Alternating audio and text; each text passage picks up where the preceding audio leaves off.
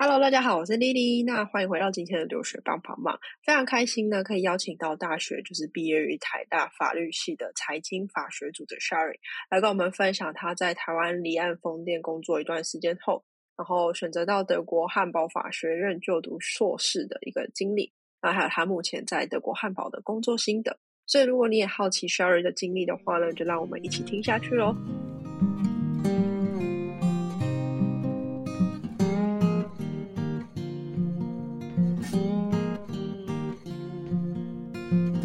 那首先的话呢，请 Sherry 先跟我们的听众打个招呼。Hello，留学帮帮忙的听众大家好，我是 Sherry。好，非常开心 Sherry 可以接受我们的访谈。那我们一开始的话，就先来聊一下 Sherry 出国前的一些经历好了。可以跟我们分享一下，说，哎，大学的时候为什么想要读法律系？然后你们那时候为什么想要选财经法学组？其实。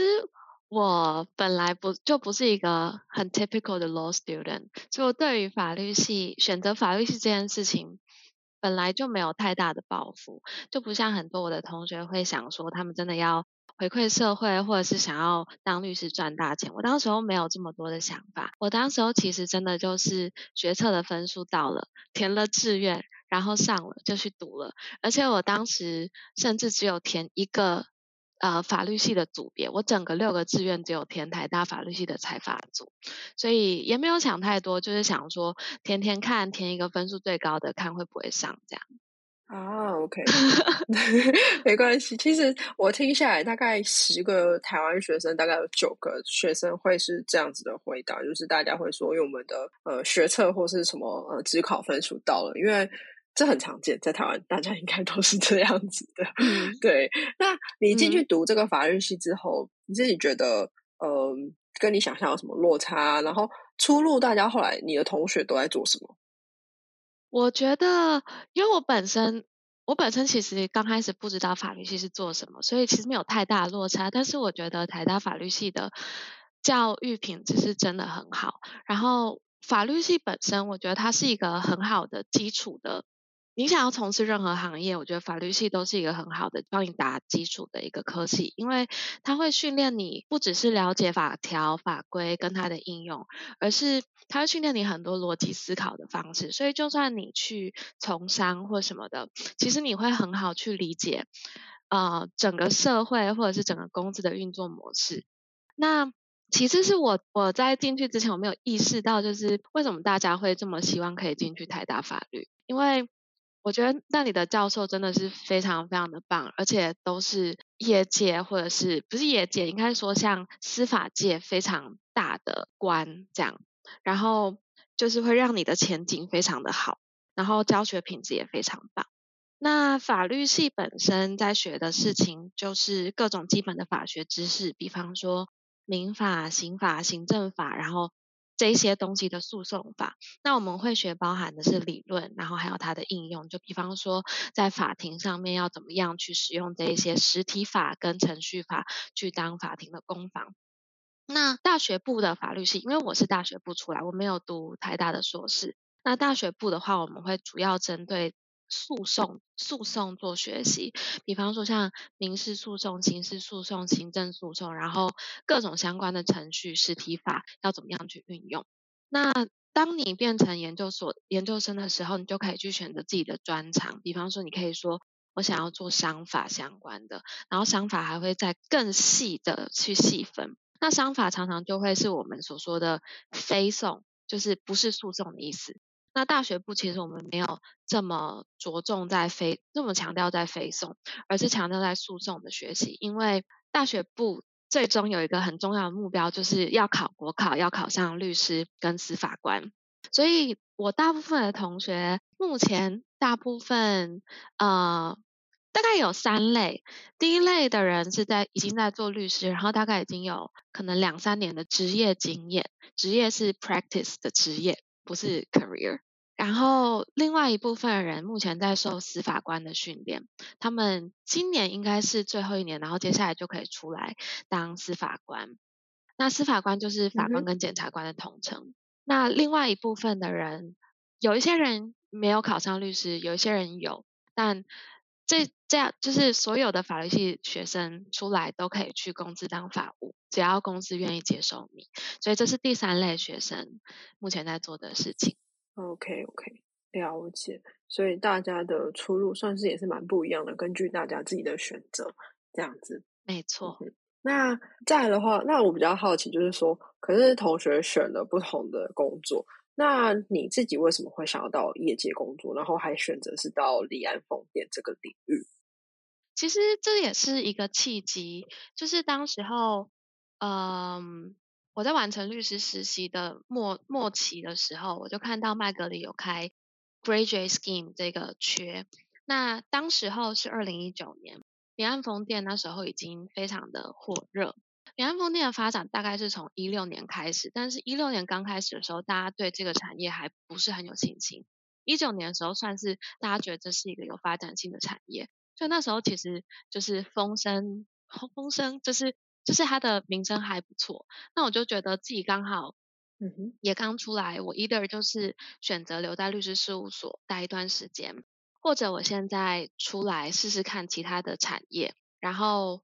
其实我现在出来试试看其他的产业，因为我也没有什么经验，所以我也没有什么机会成本，所以我就觉得好。那假设我做完两年的 graduate scheme，那我不喜欢的话，我如果再回去做律师，好像也蛮加分的，而且甚至是蛮容易的。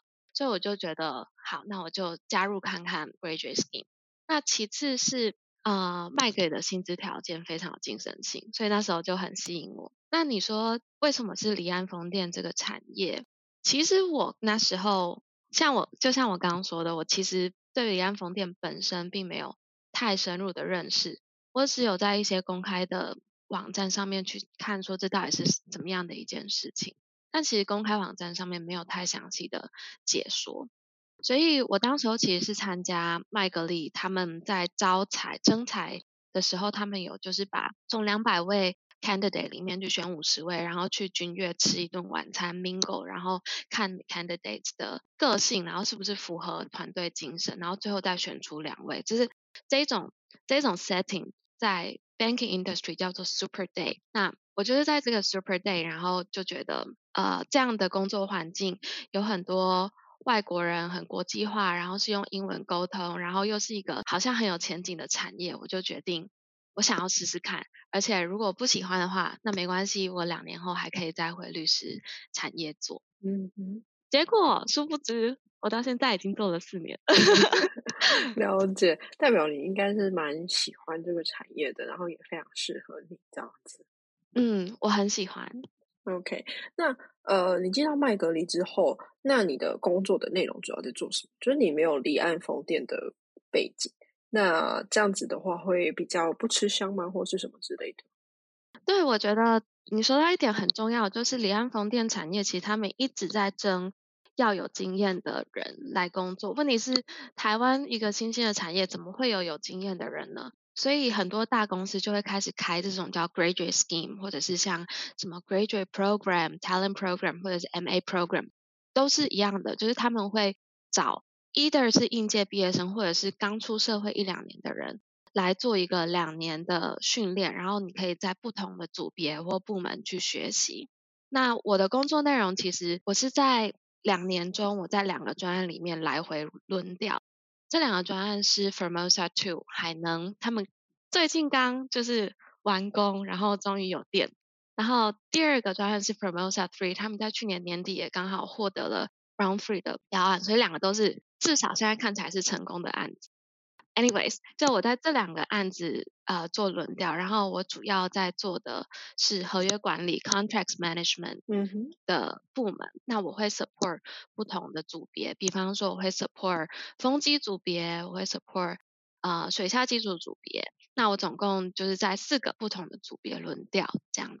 嗯哼，了解。所以在嗯，算是也都会有学习的机会。然后也可以让你实际发挥你所学的能的东西，这样子。我觉得呃，在外商的环境，就是有这件很棒的事情。它 graduate scheme 它会 assign 你每一个每一个 rotation 每一个轮调，它都会 assign 一个 mentor 给你。这个 mentor 必须要照顾你，必须要教你，必须要 review 你，呃，on a regular basis。呃，比方说我不会的话，我会有一个人可以去问。然后，呃，外商公司他会给你很多 ownership，所以就算我只是一个没有经验、初生之犊，他们还是会让我去 review 一些合约，然后教我怎么样去看一些风险的 allocation。所以我自己觉得在这两年的 graduate scheme，我看到了非常多不同的面向，了解离岸风电开发商的角色是什么。然后也学到了实实在在的法律在商业上面的应用。嗯哼，了解。可是，那你在这间公司感觉也是有所收获的。可是后来为什么想到呃哥本哈根的风能开发公司去转换成变成采购这一块呢？跟第一份工作的差异是什么？嗯，我转到 COP 哥哥本哈根风能开发公司，在业界大家叫 COP。那嗯哼呃，我转到 COP 其实是我是我是被 Jumbo Headhunter 找到的，所以我是加入 Jumbo，然后再由 Jumbo 借调到 COP 里面做他们的采购经理。这两件事情在风电界是非常非常正常的一件事。Headhunting 是在风电界很正常，因为因为风电界风电界有太多呃缺，然后找不到人，所以大家真的就是用猎头的方式来找人。尽管是像我这么之前的人，那其次是借调这件事情也很常见。风电界有很多的顾问业，那原因是因为开发商，比方说像 COP 或麦格里本身，他们没有，如果他们要雇佣一个员工，他们很少会雇佣 temporary 的 employee，他们会雇佣 permanent employee。但 permanent employee 就会有很多麻烦，就会有，比方说。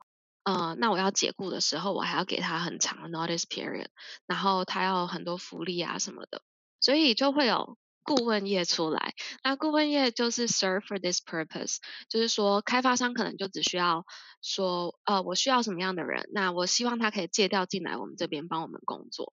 那我就是由 Jumbo 这个顾问公司去借调给 COP 做采购经理这个位置。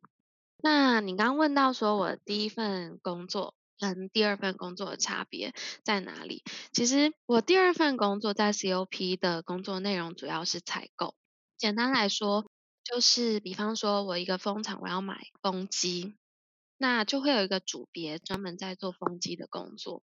它风专门在做风机这个这个组别，它会有 technical 的人，也会有 procurement 的人。procurement 的人通常叫做 commercial 的人。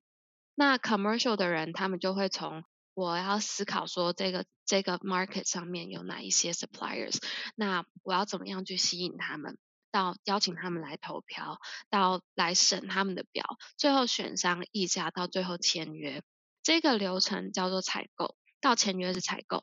那在这一部分，就是其实涉及到的很多是你要知道市场的走向，你要知道市场有多少 suppliers，你要知道。呃，现在的，比方说像呃原物料的价钱怎么样？你要怎么样去避险？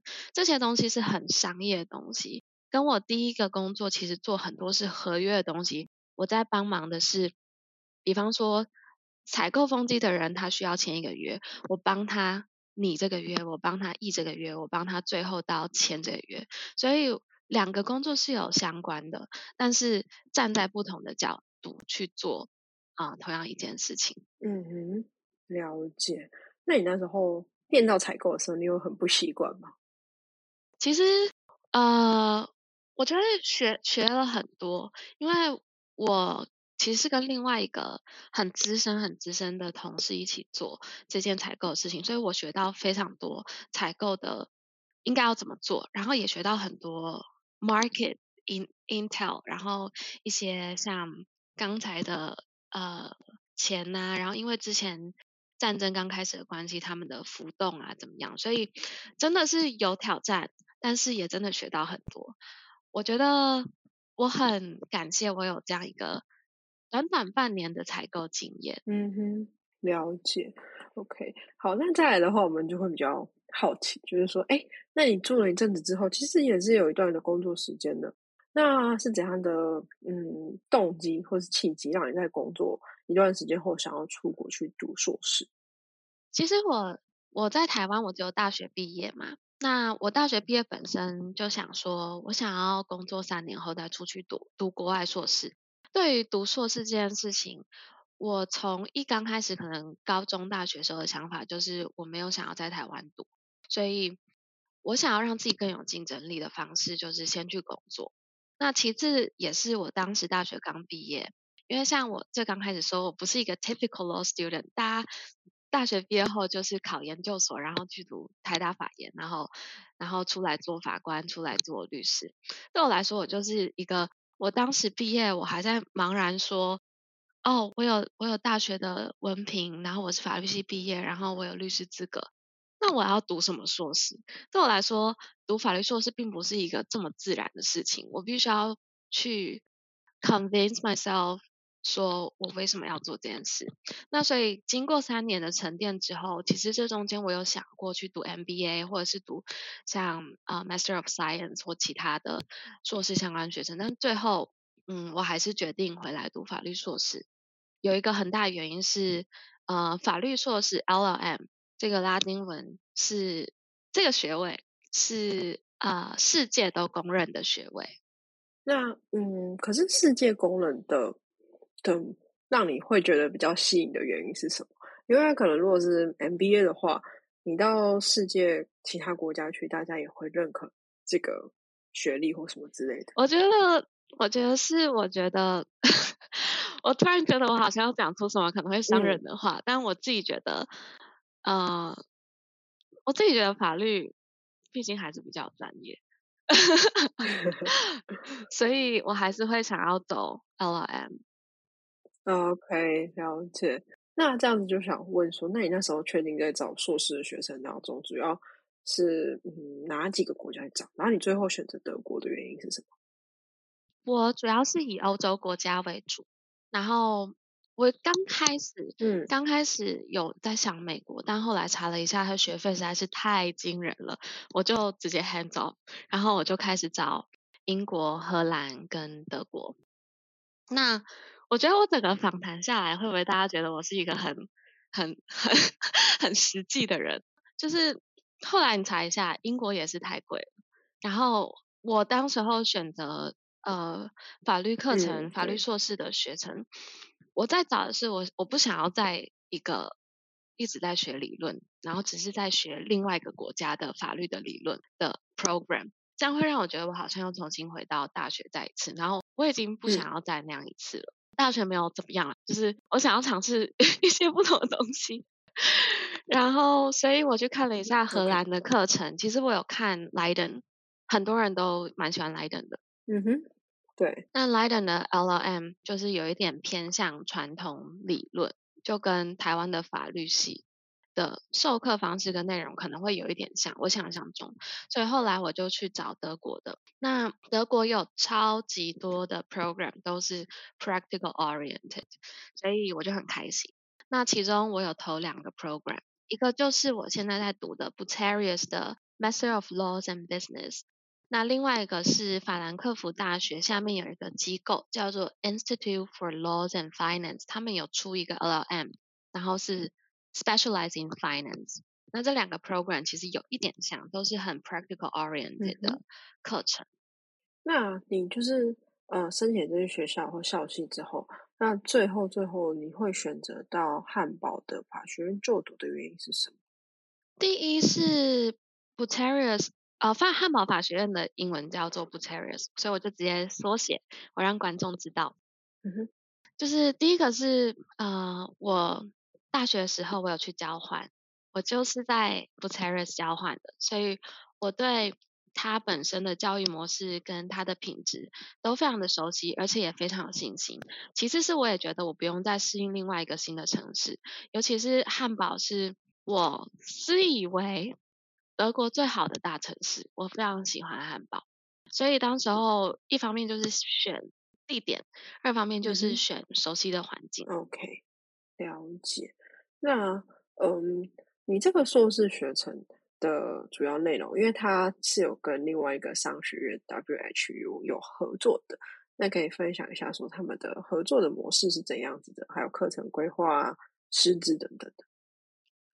OK，就是关于这个硕士学程主要内容，我有把它整理在我的部落格里面，我有写到细节。那我的部落格的话，你们可以 Google 查 Sherry Sharing，就是 Sherry 分享中的英文。然后呃，留学计划这边也会提供连接，不管是在文章还是这个 Podcast 上面。那我简单说明一下，只是如果你想要 detail 的话，我自己觉得文字会比较方便。嗯哼。这个硕士学程，它的主要的，它主要的内容是，呃，商务法律还有基础的商学。那它的商业课程是由 WHU 的教授们授课的。那它整个学程，它其实是它有一个主题，它的主题就是以一个公司的草创到发展到国际化到数位化到最后收场。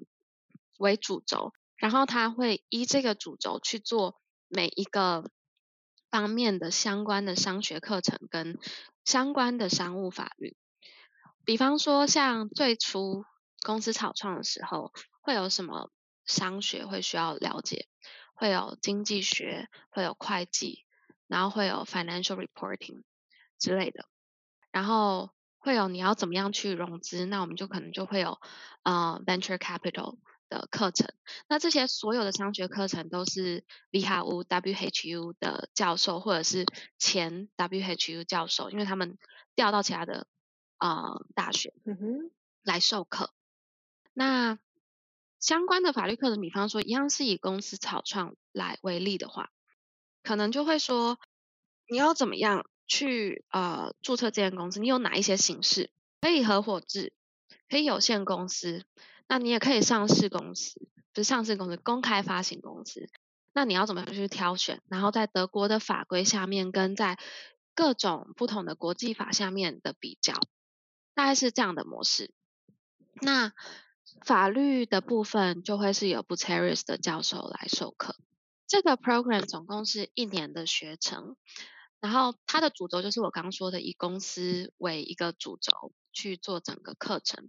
那在这一年当中，我们有两两个月的 mandatory internship，三月跟四月，就是你一定要去公司做实习，一百五十个小时，然后它会换成五个学分，五个 ECT 这样子。因为这个 program 很注重你实务跟学学术的连接，所以这是一个毕业的门槛。像我现在四月底就是在在这个阶段。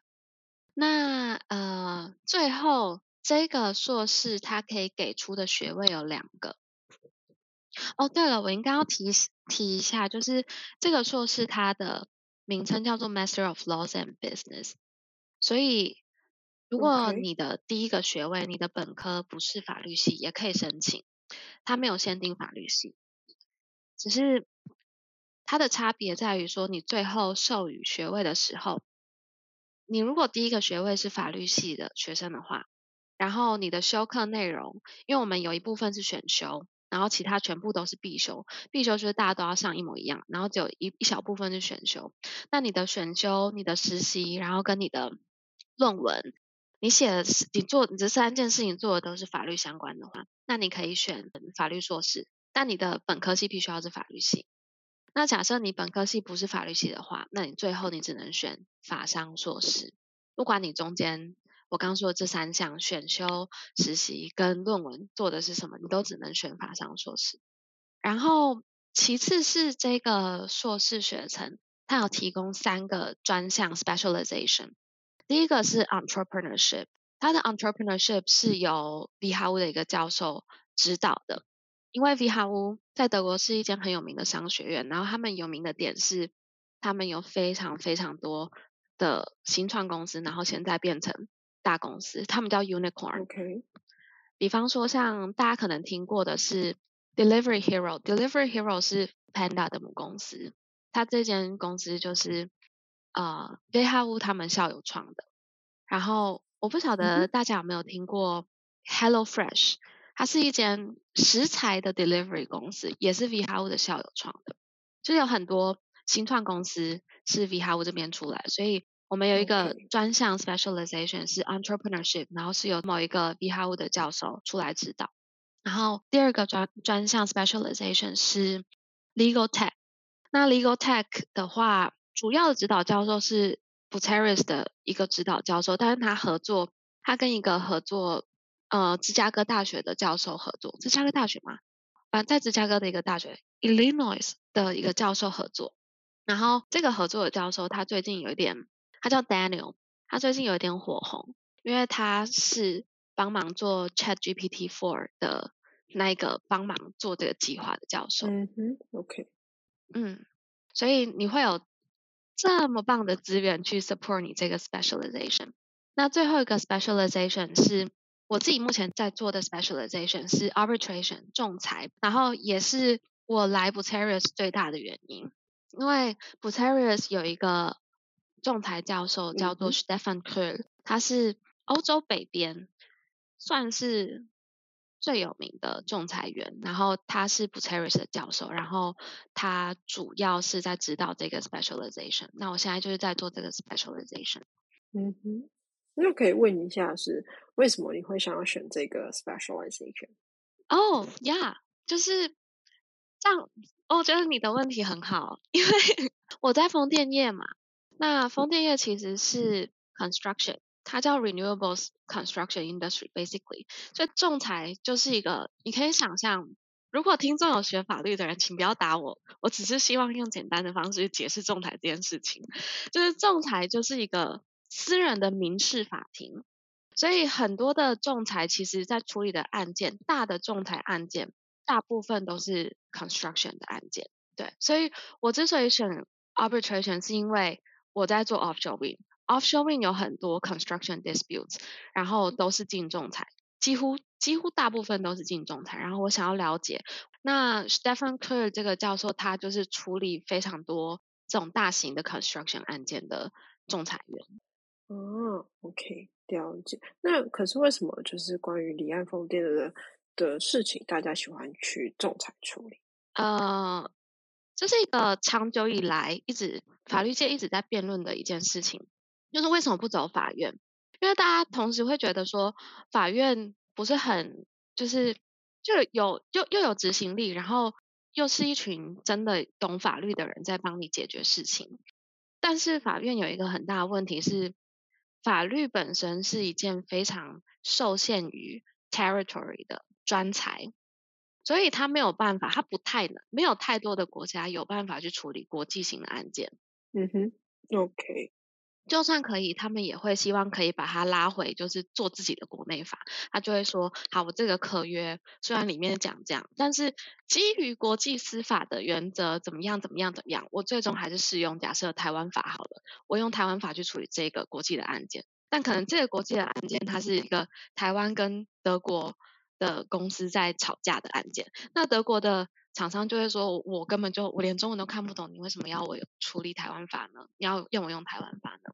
那仲裁的时候就提供了一个很好的场所，因为仲裁你可以选择你自己要使用的程序法跟你要的仲裁员，这是它的弹性。那其次是仲裁有一个很大的优点，就是仲裁是 confidential 的。你没有办法在公开的资讯上面找到任何一个仲裁的 award，除非你去上某一个仲裁员的课，然后他去揭露他现在处理的案子，不然你没有办法在公开资讯上面找到太多的 award，除非是像 ICC 他去 publish 一些 award。反正总之，仲裁的保密性比法院的保密性高高一百万倍，因为法院的保密性，法院必须要去公开很多他的判决。才有法律的安定性，那律师才有办法去处理事情啊，才会知道说发生这件事情，那我们怎么做，法院会怎么判，对吧？除非像一些比较保密的东西，比方说像呃性侵害的案件这种要保密，家事的案件这种要保密，它才不会公开。那这是仲裁第二个最最第二个好处就是 confidentiality，然后第三个好处是大家一直在争辩的，就是大家觉得法院的程序太久。你动辄一个大案子，涉及假设十亿台币、一百亿台币，法官连可能要判这件事情，他都要处理很久，他要去看证据，然后他也没有很了解 construction 这件事情，那他可能要处理很久很久很久。那当你拿到最终的判决的时候，可能是三年以后。但仲裁因为仲裁员有时间压力，尤其是当你在当你是选机构型仲裁的话，机构型仲裁会去管理他们必须要什么时候出 award，所以他有时间压力，所以他可以让整个程序更有效率。OK，了解，嗯，完全可以理解为什么需要仲裁这个东西的这样子。好，那嗯，再来的话就比较想问说，你刚才提到就是需要实习两个月嘛？那这个部分的话，是你们要自己去找？还是呃，这个 program 会帮你们媒合？简单来说，是我们要自己找，但是学校有一个 career service center，然后他会尽其所能的帮你媒合。比方说，他做了超级多的事情，然后我真的觉得 f u t e r i s 太棒了。了解。我们在刚开始入学的时候，九月大概九月初。的时候，他就开始帮我们调整我们的履历，而且他会有统一的范本，然后请我们填写这样，然后我们填完之后，他会帮我们改。我们总共有差不多四十个学生，他会一个一个帮我们改。改完之后，他会提供两场模拟面试，是由一个外部的顾问公司来模拟面试。嗯哼。然后模拟面试完之后，他两次的模拟面试都会给你 feedback，然后结束之后，你开始。要投自己去投申请的时候，然后假设你有面试机会，你可以跟这个 Career Service Center 约面试，无限次，你想要约几次都可以。嗯哼，OK，了解。然后 b u t e r i u s 的校友有很多是在公司啊新创律师事务所工作，他们有一个就是联络的本子，他们会把这一届在找实习的学生，他们会把他我们所有的履历寄给这些校友。那这些校友如果有缺的话，他们就会直接来联系我们。然后另外一件事情是，他们会从九月到二月，因为我们是三四月实习嘛，从去年九月到今年二月，他定期可能每两个礼拜、三个礼拜就会安排 company presentation，就会有公司到我们班上来征才，然后你就可以去接触他们。OK，了解。那感觉就是学校的，呃，学校也蛮愿意，就是很乐意去帮大家去做美好这件事情的。然后资源真的很多，这样子。不过你有提到学费的部分，接下来我们想问一下，就是你在德国汉堡这边读书的开销跟费用是大概是多少？因为如果包含学费的话，可以先分享学费是多少？可以。我们这间学校是私校，所以它是有学费的。如果你是念公校的话，你只需要缴学期费。但我们的学费是两万五欧一年一整年，但是它是全包，包含所有的学杂费、学期票，就我刚刚说的 social contribution 也包含，然后任何书籍、所有东西都包含，然后像参访的交通费、住宿费。全包对，好，然后那接下来的话有个问题我少问了，我比较好奇是说，那读这个硕士的学生的背景大家都是怎样的？就是你现在班上的同学，大家都呃，你刚刚提到不一定是法律系的学生才可以申请，像是其他学系的，那有工科生吗？还是也是至少要三科生才可以申请？有工科生，就任何背景都可以申请，只是我们班总共有三十九个人，然后。呃，大概有六个人不是法律背景，应该有两三个是工科背景，然后另外另外三个应该是商科背景，所以其实任何的背景都可以申请。然后他们的申请条件是你至少有一年的工作经验。OK，了解。好，就是在申请上面的要求，可能实际上面很不一样啦。就是要求只有一年，但是你工作更多年，当然也没有问题。这样子，对。OK，好，那再来的话，就是我们要来聊一下，就是你就是职涯发展，就是你目前是如何找到在汉堡 Jumbo 的顾问工作，是因为之前的关系吗？对，我是从台北办公室转过来的，我开学前就已经转到他汉堡办公室。OK，了解。那这样子的话，你现在从事顾问，所以你那时候算是一边从事顾问，然后一边又在读书的状态吗？我现在还在读书。所以我现在就是一边读书，然后一边从事顾问的工作。对，OK。可是这样子可以就是全职的工作吗？还是这样子的？我是半职，所以如果你要加入这个 program 的话，我很建议大家不要轻易尝试半职工作，因为它的课程非常的紧凑。我记得我尤其是九月到十二月这中间，我还蛮崩溃的，因为我一边要顾工作，一边又要顾学业，然后他的学业是。你可以想象，你一个礼拜可能有三十个小时都是在上课。那除了上课，你还要复习，然后你还要工作。其实你没有剩太多的自己的休息时间。所以，如果你想要半职的话，我会建议可能三四月实习完之后再半职工作。OK，了解。那就最后几个问题，就想要问 Sherry 说：那你现在就是一边学一边工作吗？那你？真的毕业之后，你会想要继续在这里的顾业，还是你会想要跳到其他方向，或是领域，或是国家去工作吗？我会想要继续持续待在这间公司跟李安风电产业，因为我本身读这个硕士就是为了要去深化自己的能力跟知识，像是仲裁这个东西是我在大学完全没有接触过的东西，然后。其次是在德国做的案子跟在台湾做的案子也不一样，然后我的角色也不一样。我在德国做的是合约顾问，有一点像是法律顾问，只是因为我在这里没有牌，所以他们不能叫我法律顾问。但是做就是做的事情跟我现在所学的事情其实是蛮有相关性的，所以我会希望可以持续在德国生根，然后持续在 offshore wing。但当然最好对我来说最好的安排是我希望可以。德国、台湾两边跑，就可能一边做德国案子，一边做台湾案子。因为我觉得在台湾的 offshore wind 产业没有太多这样的人才，就是没有太多真的了解、真的了解欧洲 offshore wind 的台湾人。但是有很多 expats，很多外国人在台湾帮忙做 offshore wind，可是 expat 最后都是要被 repatriated，所以。我希望可以把这个根从德国带回台湾，然后持续的去深化台湾本身自己的知识与能力，然后可以负在就是台湾的产业转型里面做一点点贡献。